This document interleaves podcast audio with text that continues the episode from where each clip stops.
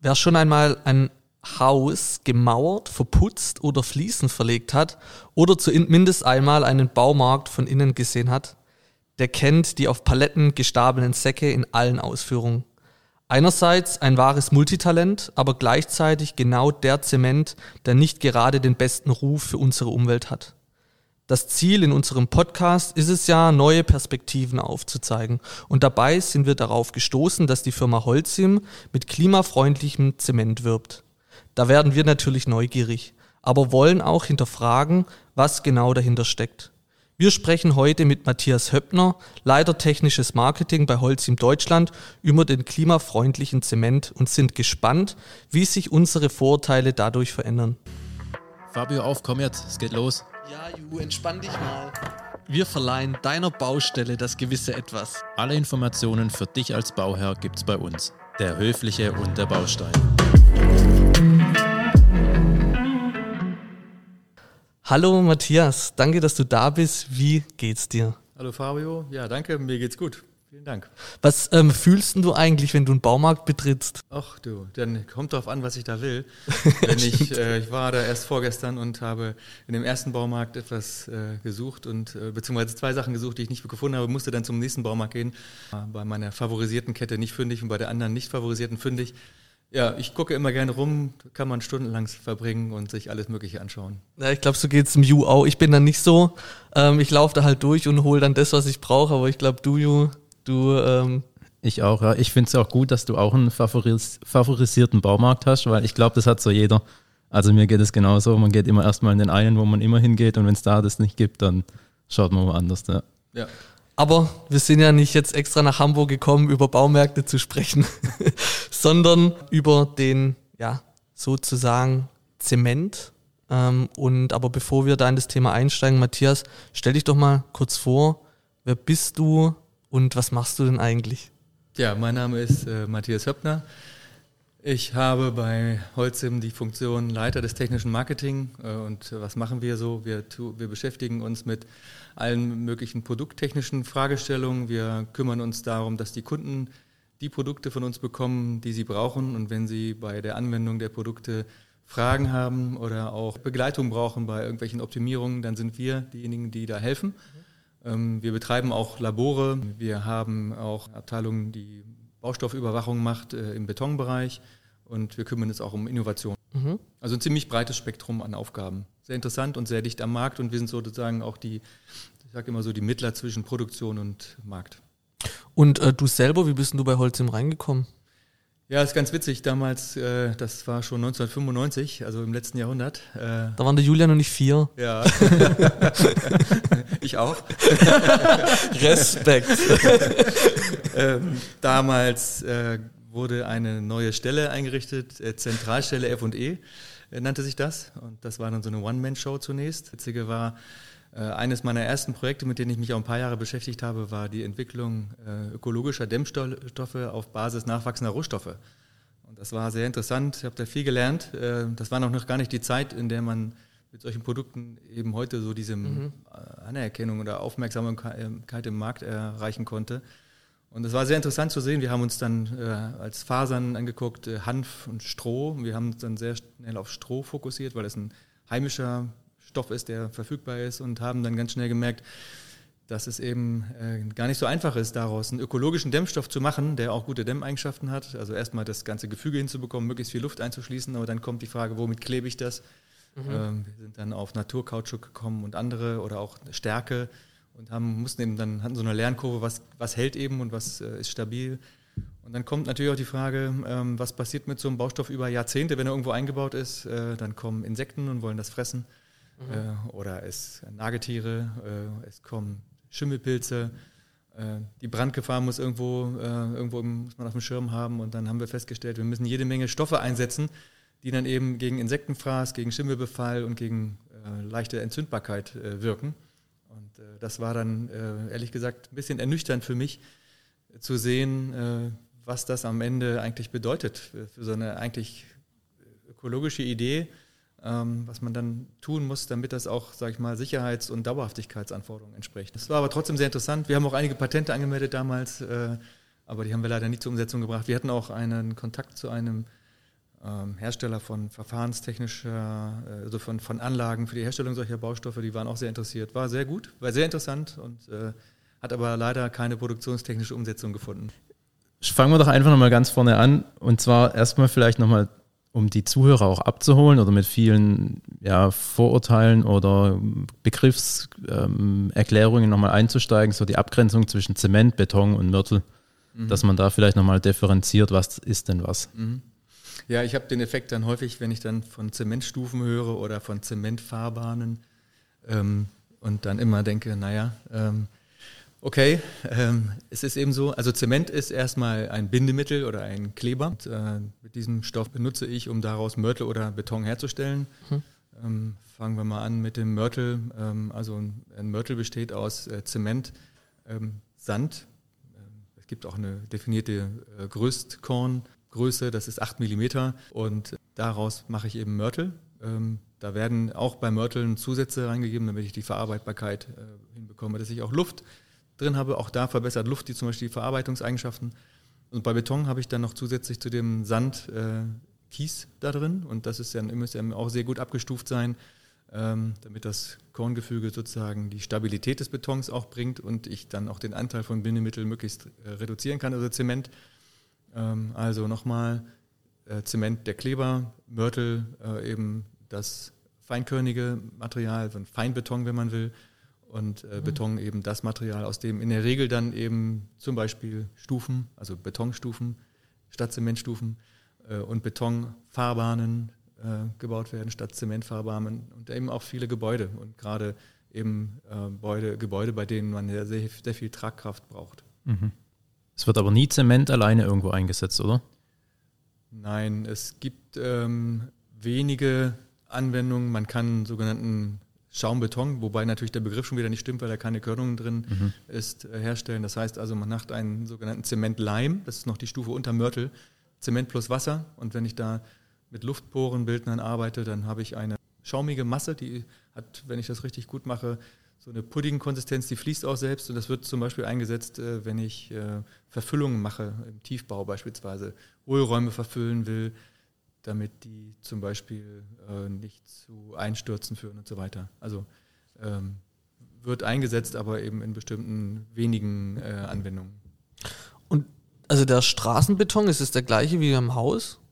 Oder ist es dann, gibt es da einen Unterschied? Ja, da gibt es äh, Unterschiede. Ähm, beim Beton gibt es ähm, letztlich kann ich nicht über Zement reden oder Zementanwendungen, äh, ohne über Beton, Beton zu reden. Mhm. Und äh, im Beton gibt es äh, sogenannte Expositionen, also Expositionsklassen, sprich es gibt äh, ähm, die Milieus werden dann beschrieben, in denen Beton eingesetzt wird. Mhm. Das kann mal eben die Fahrbahndecke sein, und so nennt man dem eine Betonautobahn beispielsweise, äh, oder es kann ähm, ein großes Fundament sein und bei der Betonfahrbahn beispielsweise muss ich darauf achten, dass der Beton so beschaffen ist, dass Alkali-Silika-Reaktion nicht äh, auftritt. Das heißt, dass, äh, dass die Alkalien aus dem Zement nicht mit dem Silikat aus dem Gestein reagiert. Das habt ihr vielleicht schon mitbekommen. In, gerade in den neuen Bundesländern gab es viele Autobahnen, die gebaut wurden nach der Wende, die dann eben saniert werden oder praktisch neu gebaut werden mussten, weil es diese Reaktion gab. Da muss ich darauf achten, dass ich ein Zement mit niedrigem Alkaligehalt habe beispielsweise äh, und dass er auch frostbeständig ist, dieser Beton. Also das ist zum Beispiel da eine ganz wichtige Anforderung. Das ist auch eine sehr, ähm, sehr anspruchsvolle Anforderung, die auch nicht jeder Zement erfüllen kann.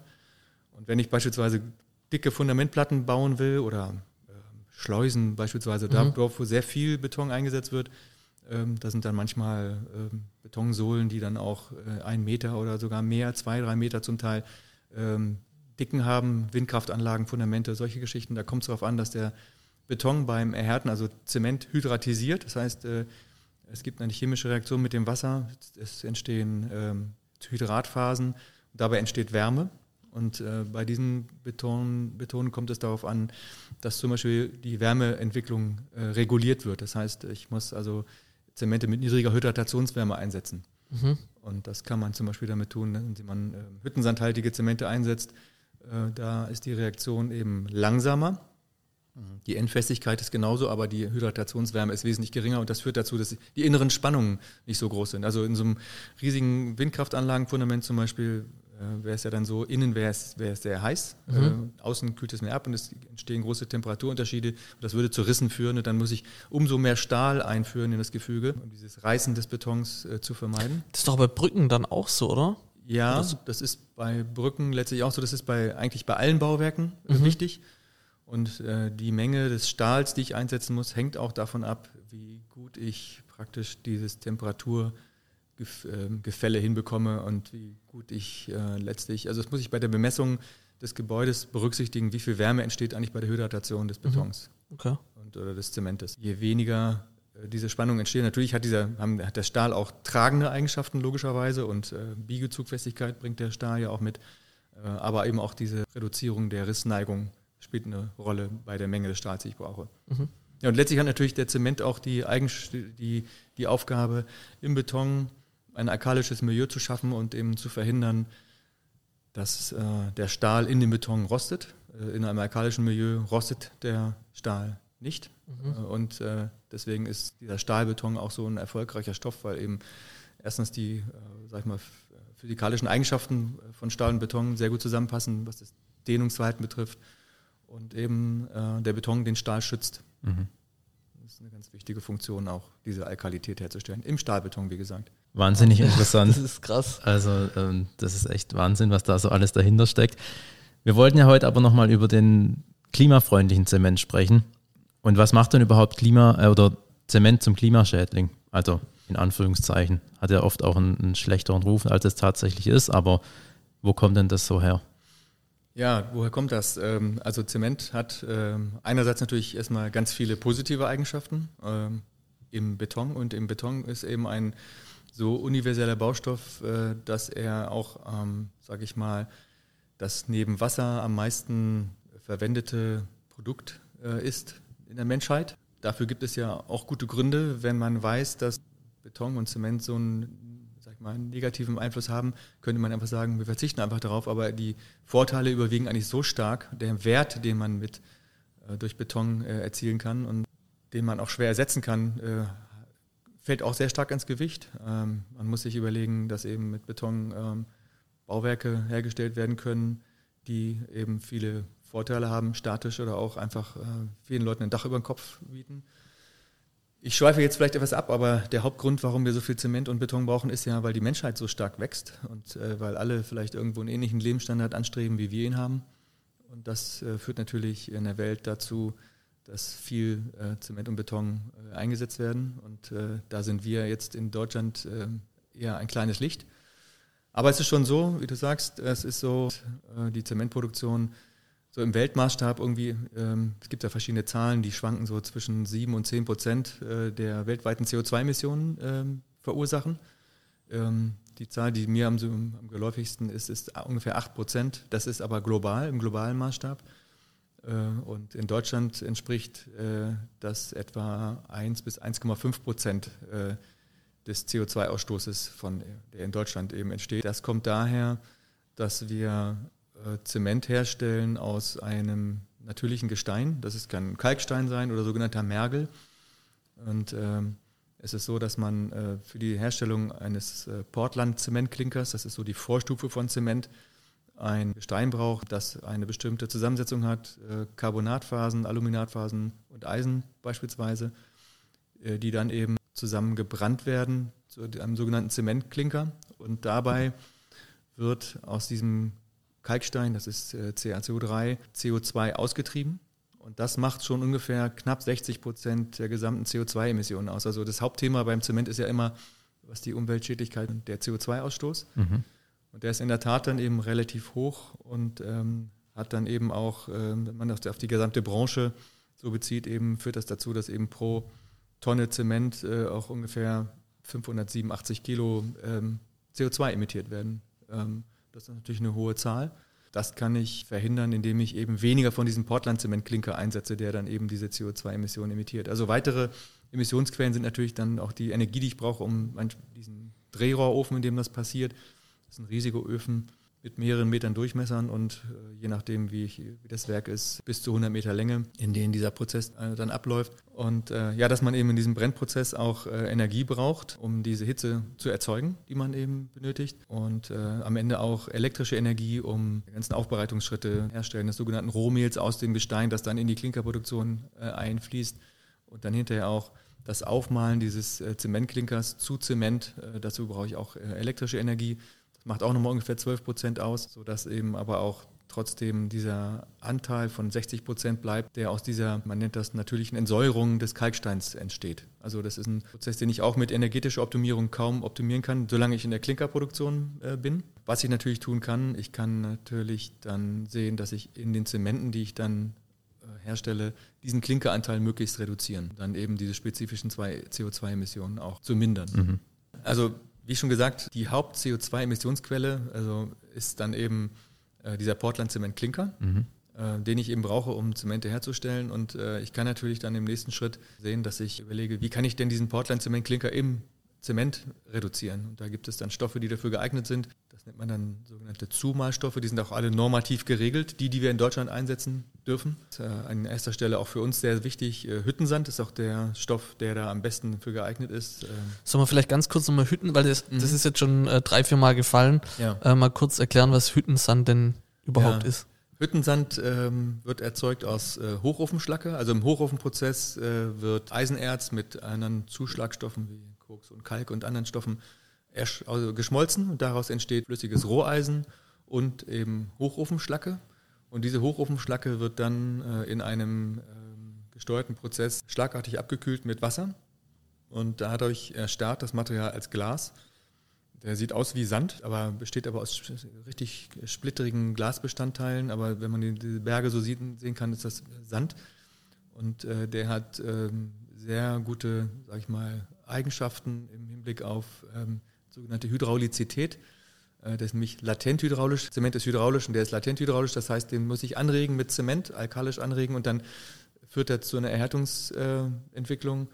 Und äh, deshalb kann ich normativ hergestellten Zementen bis 80 Prozent äh, in den Zementen, die wir jetzt bei uns im Bau so typischerweise einsetzen, des Portland-Klinkers durch Hüttensand ersetzen. Das ist ein sehr großer Anteil. Hüttensand hat zwar auch einen CO2-Fußabdruck, aber der ist deutlich geringer als der von Zement. Und deswegen können wir auch Zemente mit deutlich geringerem CO2-Fußabdruck herstellen, was wir auch schon breiten Umfang tun. Also es gibt eben noch weitere Stoffe, mit denen ich auch äh, Portland-Klinker ersetzen kann. Das sind Steinkohlenflugasche beispielsweise. Das ist, äh, wird dann vielfach aber direkt im Beton eingesetzt als sogenannter Betonzusatzstoff. Hat ähnliche Eigenschaften wie Hüttensand und hat nicht nur Eigenschaften, die sich positiv auf die CO2-Bilanz auswirken, sondern auch die, auf die Verarbeitungseigenschaften oder auf den Widerstand gegen Chloridmigration, was ich vorhin gesagt habe, bei Meerwassereinfluss äh, kann ich den Beton damit besser schützen vor Eindringen von Chloriden aus dem Meerwasser. Ich kann Kalksteinmehl einsetzen bis zu einem gewissen Maß, aber längst nicht so viel. Also fein gemahlenes Kalkstein äh, oder fein gemahlenen Kalkstein, den ich dann eben nur fein aufmalen muss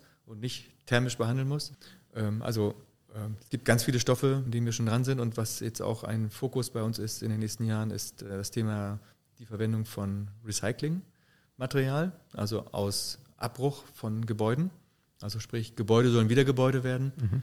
Und da ist es eben so, äh, dass es eben eine vieles, die Gesteinskörnung, ähm, die ich im Beton ja brauche, zu gewinnen einerseits und das Feinmaterial äh, als Zementkomponente wieder einzusetzen. Entweder als Rohmaterial für diese Klinkerproduktion, die ich anfangs erwähnt hatte, oder aber auch als äh, direkten sogenannten Zumalstoff zu Zement. Und daran arbeiten wir zurzeit sehr intensiv, ähm, haben auch schon eine also die Kollegen aus, unsere Kollegen aus der Schweiz haben einen solchen Zement bereits im Markt, äh, dem wir auch gerade eine bauaufsichtliche Zulassung beantragt haben. Wir wollen diese Zemente in all unseren Werken auch selber herstellen. Das ist auch eins unserer Ziele, sozusagen diese Kreislaufwirtschaftsgedanken äh, in unseren Prozessen noch stärker zu verankern. Spieler bei dem Thema, also Recycling, also Gebäude wird wieder zu Gebäude, dieses äh, BIM-System mit einer? Ja, BIM ist ja ein ähm, System, mit dem ich äh, eigentlich in der Planung von digitalisiert Bauwerken, alles genau, darstellen kann, genau, ja. so dass man genau weiß. Das kann eine Rolle spielen, mhm. äh, weil ähm, schon im Planungsprozess die Weichen dafür gestellt werden, welche Baustoffe ich eigentlich einsetzen kann. Mhm.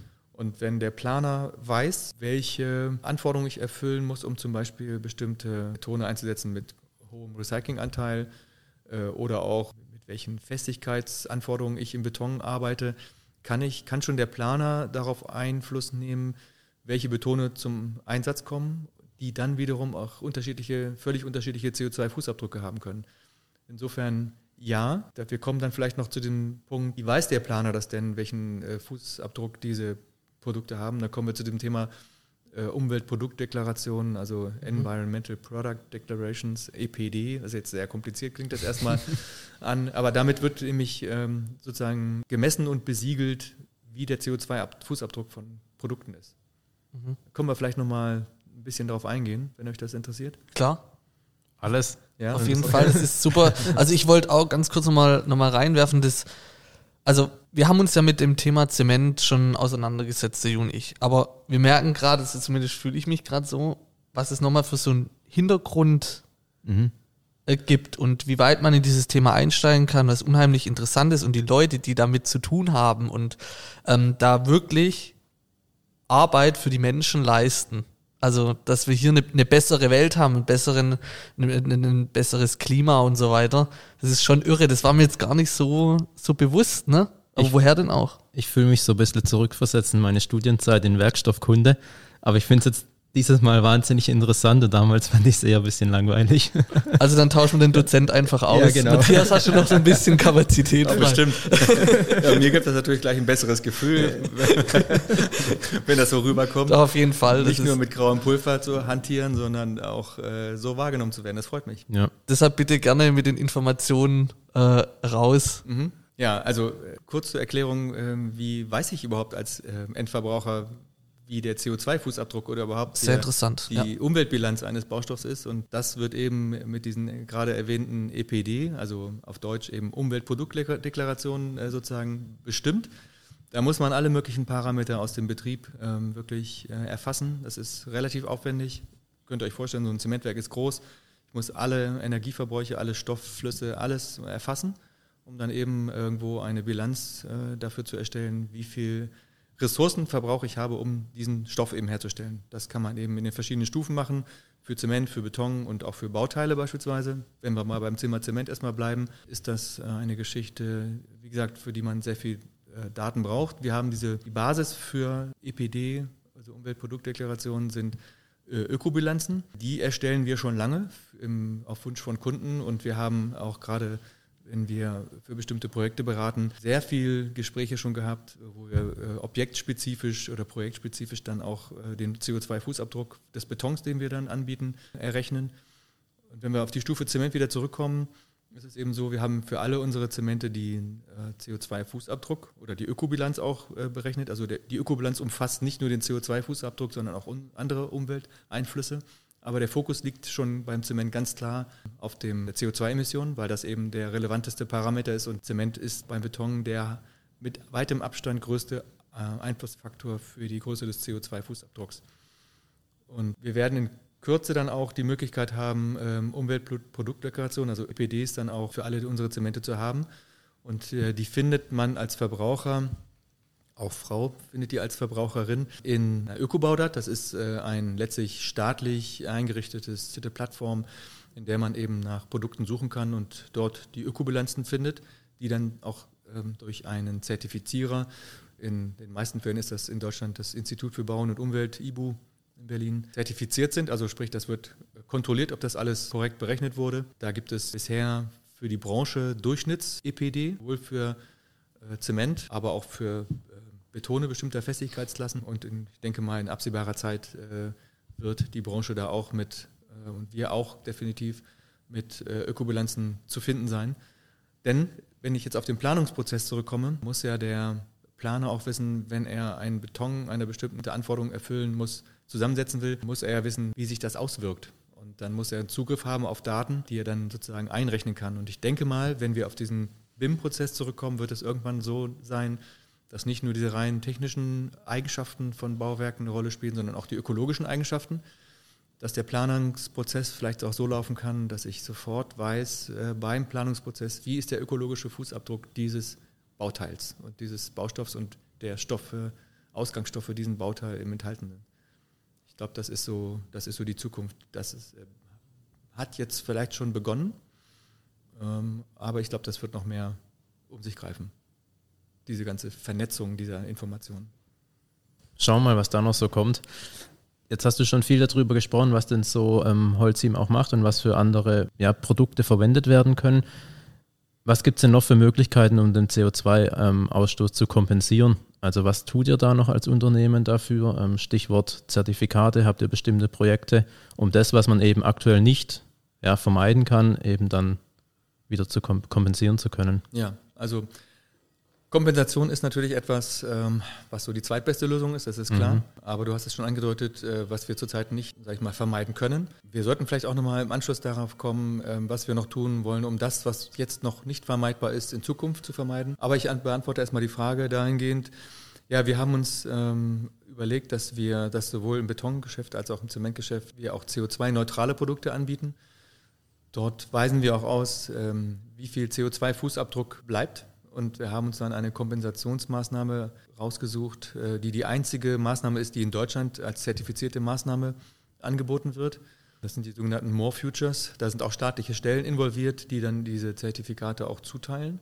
Aktuell werden auch weitere Projekte erschlossen. Äh, da geht es darum, ehemalige Moorflächen wieder zu vernässen. Und der Wiedervernässung hat es die Bewandtnis, dass eben ein Moor, das eben nicht bis zur Geländeoberkante unter Wasser steht, ständig CO2 emittiert. Und das ist richtig viel. Das sind 30, 40 Tonnen, auch ich habe mal irgendwie Zahlen bis 60 Tonnen pro Hektar pro Jahr, äh, die da emittiert werden. Und das kommt einfach dadurch zustande, dass Luftsauerstoff dann eben zur Zersetzung dieses Moormaterials beiträgt. Also das ist sozusagen die andere Geschichte, als äh, wenn ich jetzt eine Aufforstungsmaßnahme finanziere. Mit einer Wiedervernässung eines Moores erreiche ich, dass die CO2-Emission aus diesem Moor sofort aufhört. Also mhm. ich habe sofort einen messbaren Effekt. Das wird im Rahmen einer Studie vorher bewertet, wie diese Moorflächen, die dort wieder vernässt werden sollen, welchen Effekt die haben. Und dann wird auch geguckt, welche Kosten es eigentlich verursacht, diese, dieses Moor äh, wieder zu vernässen. Und diese Kosten werden dann auf die einsparbaren CO2-Mengen sozusagen umgerechnet. Und deswegen okay. sind die, diese Maßnahmen recht teuer viel, viel teurer als irgendwelche Maßnahmen, die ich in Ländern wie in Indien oder in afrikanischen Ländern äh, finanzieren kann. Aber eben auch sehr wirksam und sehr kontrolliert mhm. ähm, möglich. Und aus unserer Sicht ist das eine sehr plausible, eine sofort wirkende Maßnahme, mit der wir eben unterstützen, also aktiv unterstützen, dass eben äh, diese trockenen Moore, von denen es sehr, sehr viele gibt in Deutschland immer noch, weiterhin CO2 emittieren. Also insofern habe ich nicht diesen Effekt, ich habe einen Baum, den ich pflanze, der dann langsam irgendwie anfängt, als Setzling ein bisschen CO2 zu binden und dann irgendwann mal, wenn er groß ist, 12 Kilo pro Jahr, sondern ich stoppe sofort auf einer Fläche eine große CO2-Emission. Das ist der große Vorteil dabei. Und dann habt ihr auch ein Produkt, mit dem ihr sagen könnt, okay, wenn ich den Zement jetzt kaufe, habe ich null CO2-Ausstoß sozusagen? Ja, also eben dann wiederum, wir benutzen dann schon, verwenden das schon, jetzt wenn wir bei beim Zement bleiben, mhm. da haben wir so eine Produktserie EcoPlanet, das sind die CO2-reduzierten äh, Zemente, also die besonders CO2-reduzierten Zemente, muss ich dazu sagen. Das sind so die besten ihrer Klasse, äh, die wir da so benennen. Und da haben wir im, als Sackzement beispielsweise auch einen äh, Zement, den man auch im Baumarkt kaufen kann. Das ist ein Hochofenzement, also basiert eben auf Hüttensand, hat einen hohen Hüttensandanteil, ungefähr die Hälfte davon ist Hüttensand. Das ist ein Zement, mit dem ich alles machen kann, was ich so im Do-it-yourself-Bereich machen möchte. Mhm. Und die verbleibenden CO2-Emissionen werden dann eben kompensiert. Das verrechnen wir dann eben auch äh, mit More Futures. Und äh, wenn ich wenn ich noch Beton springen darf, wenn wir das bei Betonbauwerken machen und ein Bauherr entschließt sich, äh, CO2-kompensierten oder CO2-neutralen Beton einzusetzen, bekommt er von uns auch ein Zertifikat, das auch von More Futures äh, ausgestellt wird, von uns und More Futures gemeinsam, wo dann ausgewiesen wird, dass äh, eben diese Kompensation durchgeführt wurde. Okay. Habe ich denn als Kunde auch die Möglichkeit, aktiv zu sagen, okay, ich möchte, dass hier noch was getan wird? Also ich kenne es von Flugreisen zum Beispiel, wenn ich da eine Flugreise buche, kann ich ja auch sagen, okay, den CO2-Ausstoß, den ich jetzt durch meine Flugreise erzeuge, möchte ich gern durch die und die Maßnahmen kompensieren und kann das dann direkt sozusagen mitkaufen. Ist das bei euch auch möglich? Ja, also das ist möglich. Der Kunde entscheidet sich, wenn er dieses Produkt kauft, das sind so eigene Produktlinien, die dann eben auch Präfix Eco haben, also das ist eben EcoPlanet äh, oder in dem Fall eben EcoPlanet Zero. Und wir haben beim Beton äh, EcoPact und auch EcoPact Zero. Und mhm. Zero heißt dann immer kompensiert, also CO2 Ohne Zucker. genau, sozusagen. Und auch ohne Zucker und auch äh, eben, sage ich mal, mit deutlich reduziertem CO2-Fußabdruck und dann äh, den, die Restemissionen dann ähm, kompensiert. Da ist ja echt einiges möglich, muss man nur wissen. Das muss man wissen, Ja. eben, genau. Und ihr habt ja am Anfang gesagt, ihr seid dadurch auf uns aufmerksam geworden, dass ihr äh, von der Werbung, die wir dafür machen, gehört habt. Die Aufmerksamkeit dafür ist groß, aber wir merken eben auch, wie viel Aufklärungsbedarf es eigentlich noch gibt Mhm. ähm, bei den Architekten und Planern und erst recht bei den äh, privaten Bauherren. Und äh, es ist eben so, die ganze Geschichte äh, fliegt eben nur, wenn sich letztlich äh, der Endverbraucher dafür entscheidet, dort etwas fürs Klima zu tun. Denn äh, letztlich haben wir auch den Punkt, dass das Ganze etwas aufwendiger ist. Und ich muss mit etwas höheren Kosten rechnen, auch wenn ich das tue. Deswegen kann es eben auch nur äh, sozusagen auf dieser Seite sein im Markt, äh, dass wir auch daran arbeiten, die, die Nachfrage nach solchen äh, CO2-reduzierten ähm, oder sogar CO2-kompensierten äh, Beton und Zementen zu erzeugen. Und deswegen haben wir auch im Markt eine Offensive mit neuen Kollegen, die auch Architekten und Berater direkt beraten, stärker beraten, auf den Weg gebracht, ähm, um diese Wahrnehmung auch zu erzeugen. Und natürlich auch letztlich, um den Ruf des Baustoffs Beton auch sag mal, zu, aufzubessern. Wir hatten das vorhin ja nur gestreift, eben Beton hat so viele Vorteile, dass wir auch wahrscheinlich auf absehbare Zeit nicht auf Beton werden verzichten können. Wir werden sicherlich äh, sehen, wie man Beton sinnvoller einsetzen kann, wie man Beton, äh, sag ich mal, ökologisch äh, noch besser produzieren kann. Das ist gar keine Frage. Daran arbeiten wir intensiv und werden wir auch weiter intensiv arbeiten. Aber äh, dieses Image, äh, Beton ist böse oder schlecht, Holz ist immer gut äh, und so weiter, würde ich so nicht unterschreiben. Und ich hatte neulich ein Interview gelesen äh, mit dem Professor Sobeck, der kommt ja auch aus äh, der Stuttgarter Ecke, sehr bekannter Architekt, Hochschullehrer. Der hat ihm auch gesagt, man soll sich davor hüten zu glauben, man kann die Welt durch, dadurch retten, dass man alles aus Holz baut. Dann hatten wir das, was wir, oder haben wir das, was wir im Mittelalter oder in der Frühzeit schon öfter mal erlebt haben, dass nämlich gnadenlos alles abgeholzt wird. Das ist, kann nicht die Lösung sein. Das Beste ist immer zu schauen, anhand solcher Ökobilanzen, wie ich sie vorhin genannt habe, oder EPD, zu gucken, wie ist der Fußabdruck der Baustoffe, die ich einsetzen will. Ich kann die vergleichen, kann dann eine Kosten-Nutzen-Abwägung machen, auch eine ökologische Abwägung und dann beurteilen, welcher Baustoff an der Stelle, wo ich ihn brauche, der beste ist. Und da gibt es sicherlich Dinge, die ich mit Holz gut machen kann, aber es gibt eben auch sehr viele Dinge, die ich einfach mit Beton am besten machen kann. Fangen wir mit der Gründung von Bauwerken an, mit der hohen Tragkraft, mit der, mit der Feuerbeständigkeit, mit, dem, mit den Schallschutzeigenschaften. All das sind ja Eigenschaften, die Beton eben auszeichnen und eben auch nicht so leicht ersetzbar machen. Ganz zu schweigen davon, die Holzverfügbarkeit auch nicht unendlich ist. Und das denken aber viele, ja. Weil das nämlich so ein bisschen in der Sichtbarkeit oder in den Medien oder sozialen Medien wird es ja immer so verkauft, als wäre es so. Ja, Und dann lässt man sich täuschen, ne? Ja, und es ist natürlich auch so, ich, meine Empfindung ist, dass bei Beton häufig äh, von, der, von der negativen Unterstellungsseite die Diskussion begonnen wird und äh, beim Holz von der positiven Unterstellungsseite.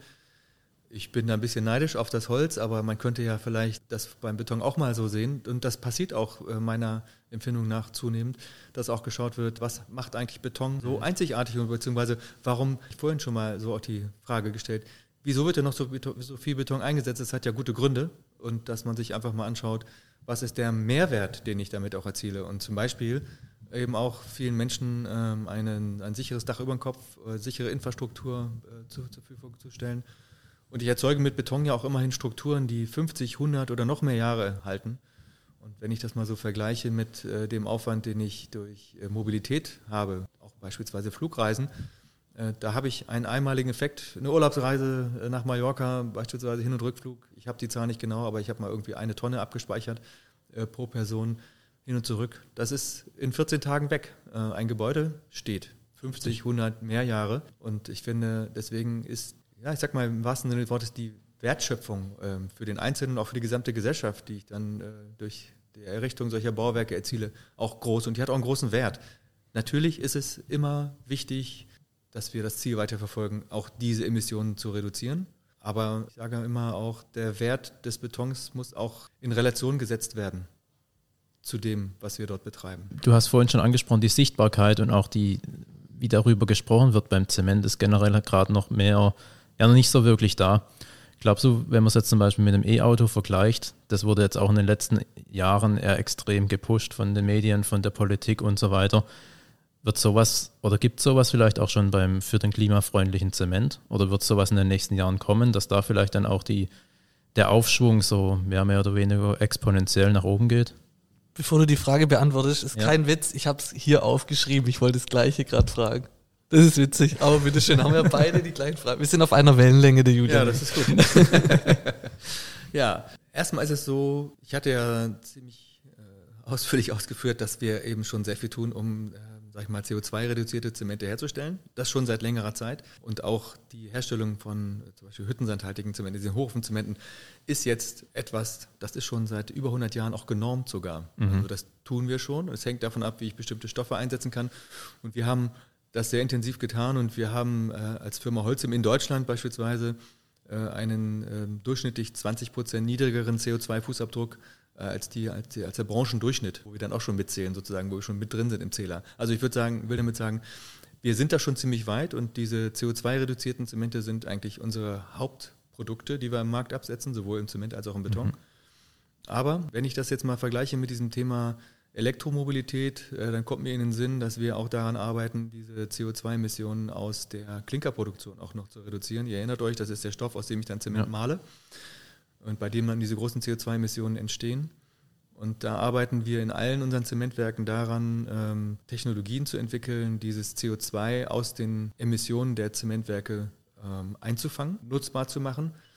Da gibt es ein Leuchtturmprojekt, das ist in Legerdorf in Norddeutschland ein Projekt, das ist Westküste 100, da sind wir mit verschiedenen Partnern daran, dass wir einen ganz groß ähm, angelegten Prozess haben, bei dem elektrolytisch aus Wasser, Wasserstoff und Sauerstoff hergestellt werden. Wir diesen Sauerstoff dann verwenden, um äh, im Zementofen da Stoff zu erzeugen, bei dem reines CO2 als Abgas entsteht. Und dieses CO2 kann dann wiederum in weiteren Prozessen zum Beispiel zu Kraftstoffen oder Kunststoffen verarbeitet werden. Das ist äh, eine Geschichte. In anderen Werken äh, arbeiten wir auch an, daran, sag mal, Filtertechnologien einzusetzen, mit, um das CO2 abzuscheiden. Dann kommt immer die Frage auch, was kostet der Spaß? Und jetzt sind wir wieder bei der Ursprungsfrage, äh, ist das vergleichbar mit der Elektromobilität? Deswegen finde ich den Vergleich vielleicht ganz passend. Da brauchen wir auch sehr viel regenerativ erzeugte Energie, weil wir es nur damit eben auch zur CO2-neutral hinkriegen. Das ist ja bei der Elektromobilität oder bei Elektroautos nicht anders. Äh, Und insofern, das kostet auch richtig Geld. Wenn wir das äh, Projekt in Degerdorf zum Beispiel sehen, dann kostet das uns mehrere hundert Millionen und den anderen Projektpartnern eben auch noch. Ich brauche große Windparks, um diesen große, diese großen Mengen regenerativen Strom zu erzeugen beispielsweise. Das hängt natürlich davon ab, wie groß die Kosten für die CO2-Emissionen sind. Wahrscheinlich auch, dass die Industrie noch zum Teil kostenlose CO2-Emissionszertifikate erhält, aber diese Zahl der kostenlos zugeteilten Zertifikate immer mehr reduziert wird um eben auch die Industrie zu bewegen, zu solchen Schritten wie gerade genannt, wie zum Beispiel äh, sich mal völlig neue Prozesse auszudenken, die natürlich sehr aufwendig sind. Und dann kommt irgendwann der Punkt, an dem sich sowas auch lohnen kann, wie, ist ähnlich wie bei der Elektromobilität. Ähm, das heißt, äh, wenn der Kostendruck über diese Schiene, wenn also CO2-Emissionen einen Wert hat, äh, Geld kostet, kann sich das eben lohnen, dass ich einen Riesenaufwand betreibe, um das eben zu vermeiden. Insofern glaube ich schon, dass mit steigenden CO2-Kosten oder auch Vorgaben aus der Politik oder woher das immer kommt oder auch aus dem, aus dem Markt die Anforderung zu haben, ich möchte gerne CO2, also klimaoptimiert bauen, sich das dann irgendwann auch so trägt, dass das eigentlich der einzige vernünftige Weg ist, so zu produzieren. Da stehen wir so ein bisschen am Anfang. Wir haben an allen unseren Zementproduktions-, also Klinkerproduktionsstandorten Projekte laufen, die mit verschiedenen Ansätzen arbeiten. Und das wird, diese Umsetzung wird dann einen ähnlichen Effekt vielleicht mal eines Tages erzeugen, den wir jetzt haben, nachdem die ersten Elektroautos eingeführt wurden und jetzt praktisch äh, der Absatz schon bei, ich glaube, 15 Prozent liegt der Gesamtzulassung. Ich glaube, das wird sich in den nächsten, innerhalb des nächsten Jahrzehntes wird, es, wird sich das sehr in diese Richtung bewegen, dass so ein Durchbruch kommt. Das ist sehr gut. Also ja, sehr gut. Also bin echt mal gespannt, ob das, ob sich das genauso entwickelt, wäre wichtig. Ja. Ja, und das ist natürlich ein großer Schritt in Richtung ähm, CO2-Neutralität, Ja. ähm, weil dieser Klinkerprozess natürlich der Prozess ist, den wir erstmal noch brauchen. Und wenn wir den CO2-neutral hinbekommen oder noch deutlicher CO2 reduziert, dann wäre das natürlich ein großer Durchbruch auch in Richtung Klimaneutralität von äh, Bauweisen mit Beton. Wunderbar. Wir kommen jetzt schon langsam zum Ende. Der Julian und ich, der Höfliche und der Baustein, wir haben ja dieses Format, wenn wir einen Gast haben, am Schluss gibt's immer noch die drei steinigen Fragen vom Höflichen. Und die drei steinigen Fragen sind teilweise, ja, da verstecken sich auch vielleicht so Fragen dahinter, die man so ein bisschen mit dem Augenzwinkern betrachten darf, die vielleicht auch leicht äh, provokant sein dürfen, wo du auch gerne wieder zurückschießen darfst. Also du kannst aus der Frage machen, was du möchtest. Mhm. Aber das Wichtige ist, also die Regeln sind so kurz wie möglich. Ähm, es sind meistens entweder oder Fragen, aber nicht immer. Und äh, du kannst dann gerne noch ein, zwei Sätze äh, mhm. zu der Frage sagen, was du darunter verstehst. Also die erste Frage ist, wird die Stadt der Zukunft grün oder grau? Die wird grün, aber hat ein graues Skelett. Interessante Antwort, okay. Die zweite Frage, da geht's wieder in, zu dem Thema äh, Sichtbarkeit. Also das ist nicht vielleicht direkt eine Frage, vielleicht auch ähm, einfach eine Aussage von mir jetzt, aber kann es sein, dass wenn zum Thema Sichtbarkeit jetzt von e Eco Planet und Eco Pact Zero, also wenn, jetzt, ähm, wenn die Politik das mehr durch Förderungen unterstützen würde, also den Bauherren, glaubst du, dass man dann dieses Produkt in jedem Baumarkt anbieten könnte und man hätte damit Erfolg? Ich glaube schon.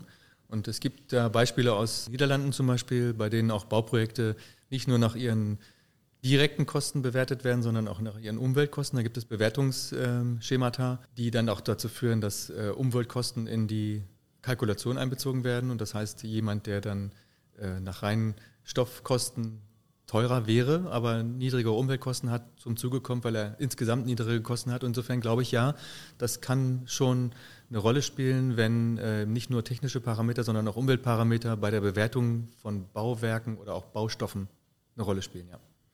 Würdest du, Julian, als Bauherr zu diesem Sackzement greifen, wenn du weißt, da gibt es Förderungen von der Politik? Also würdest du die paar Euro mehr Kosten dann in Kauf nehmen?